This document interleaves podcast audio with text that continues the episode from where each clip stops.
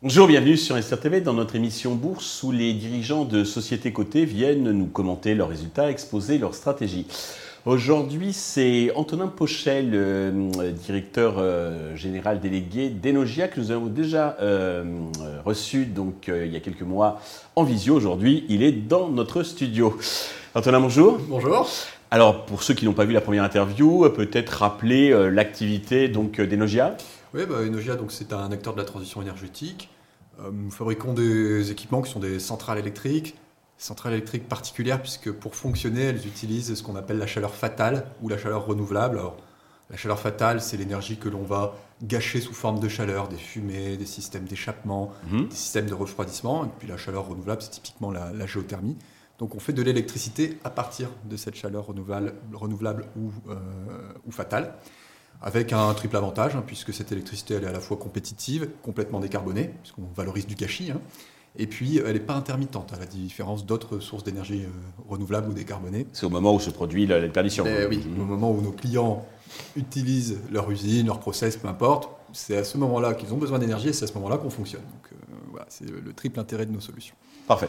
Vous êtes euh, au niveau concurrentiel. Quels sont les autres acteurs sur On est, une poignée hein, sur, notre hein. Mhm. segment de puissance. on est quatre acteurs hein, un, un, américain, un allemand, un Suédois et puis Enogia hein, pour les Français. D'accord. Alors, vous venez de publier vos semestriels. Alors, le bon côté des choses, c'est que le chiffre d'affaires a doublé.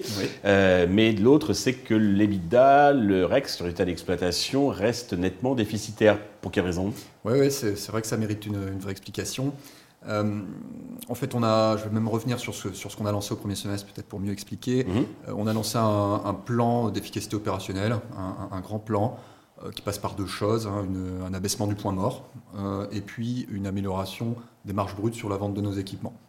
Donc sur la, partie euh, baisse du point mort, vraiment travailler les charges fixes de l'entreprise pour, bah, pour les diminuer hein, tout simplement et on a annoncé qu'on visait une diminution de 1,5 million donc c'est significatif. Oui effectivement une entreprise. C'est important mhm. qui passe par un ajustement des effectifs. Avec quel agenda?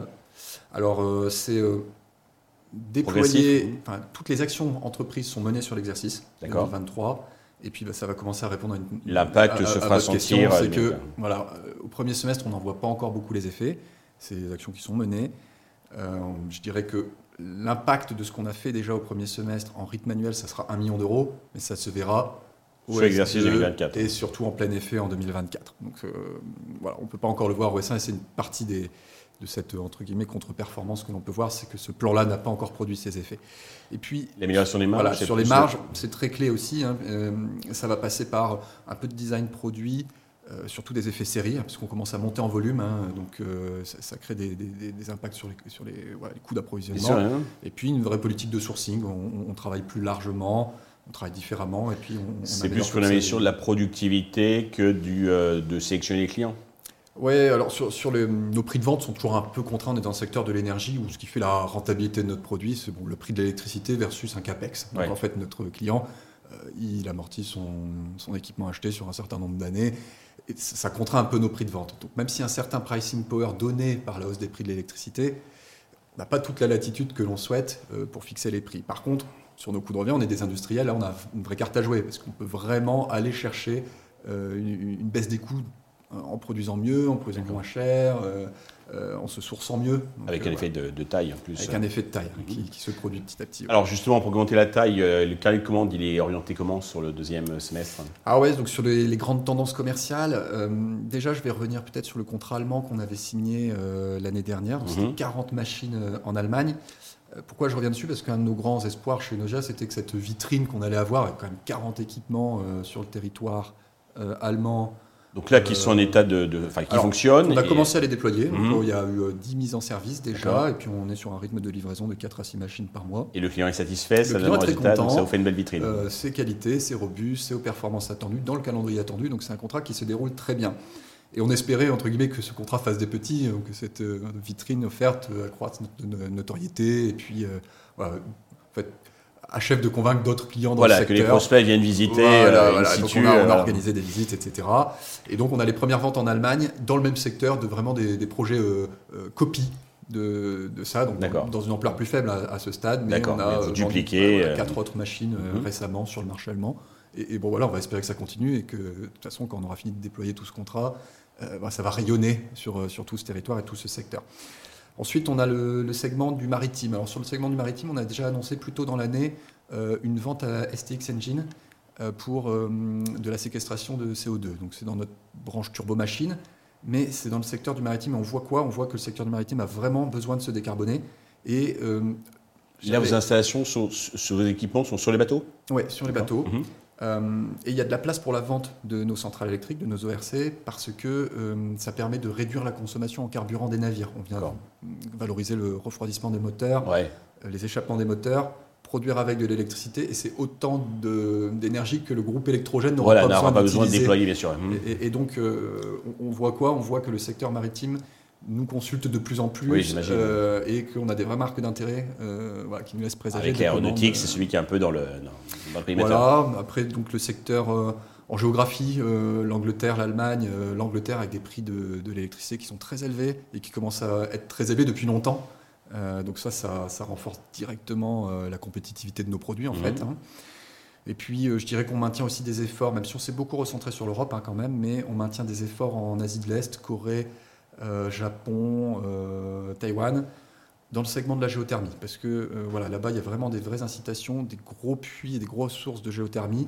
Et ça, c'est euh, vraiment un cas d'usage idéal pour notre euh, techno, parce que ça, c'est stable. Toute l'année, on a de la chaleur renouvelable disponible. Qui sont proches des lieux de production. Euh, voilà, et Mhm. donc, il suffit de entre guillemets, plugger un de nos équipements à une source d'eau chaude.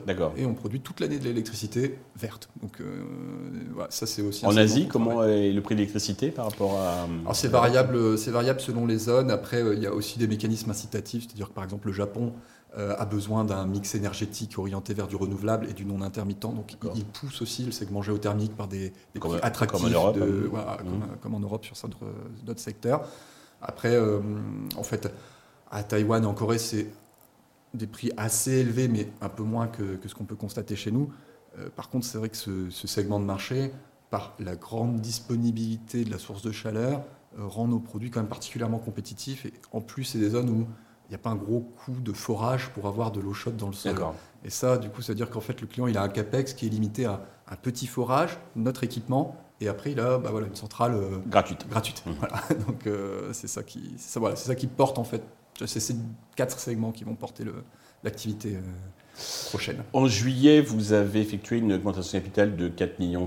Euh, vous pouvez nous faire un point sur le- les fonds propres, l'endettement, la trésorerie suite à cette euh, opération Oui, oui, oui, oui. Alors donc, euh, on, devait, on devait renforcer notre structure financière. hein. La société a comme objectif d'atteindre des free cash flow, donc une génération de cash flow libre en 2025.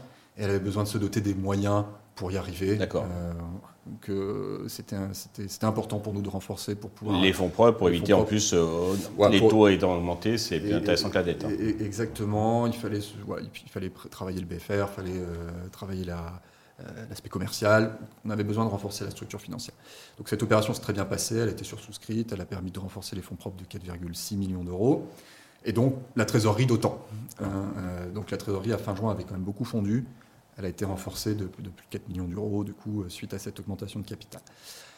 Euh, cette augmentation de capital, elle n'a pas seulement apporté des capitaux, euh, même si ce n'est pas le sens de, de la question, mais je voulais le préciser parce que euh, deux administrateurs ont rejoint euh, le Oui, conseil d'administration. Les actionnaires de référence, je crois, pour renforcer la 8% à peu près. Enfin, ils pèsent. Oui, euh, et c'est euh, c'est pas n'importe qui, Yazid Sabeg et Eric Blangarin, c'est Mhm. euh, les anciens dirigeants de CS Group qui ont amené, euh, qui ont une belle boîte de croissance, qui ont une belle carrière et qui nous euh, apportent en fait toutes leurs euh, leurs compétences et euh, leur savoir-faire réseau, peut-être aussi. euh, d'anciens voilà, d'anciens dirigeants.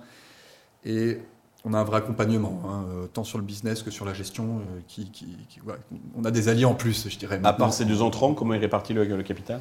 Alors, c'est euh, les fondateurs, une, une partie encore significative. hein, euh, après, des fonds institutionnels classiques. Le flottant doit représenter à peu près 40%. euh, Ok, et il reste euh, la participation du groupe Forestia, qui est toujours resté euh, fidèle depuis, euh, depuis des années Une euh, dizaine de pourcents, je crois. à Société, ouais, c'est à peu près ça. Voilà, et donc, euh, sur la dette, on n'en a pas parlé. À fin juin, on était à 3,9 millions d'euros. On a continué à se désendetter. Hein. Elle était à 4,5 millions la dette au 31 décembre. Et donc c'est une, tendance euh, qu'on a eue depuis, euh, depuis deux ans de, plutôt désendetté. Alors au niveau boursier, le cours souffle. Alors pour vous rassurer, vous consoler, vous n'êtes pas le seul hein, dans, ce compartiment de, la cote.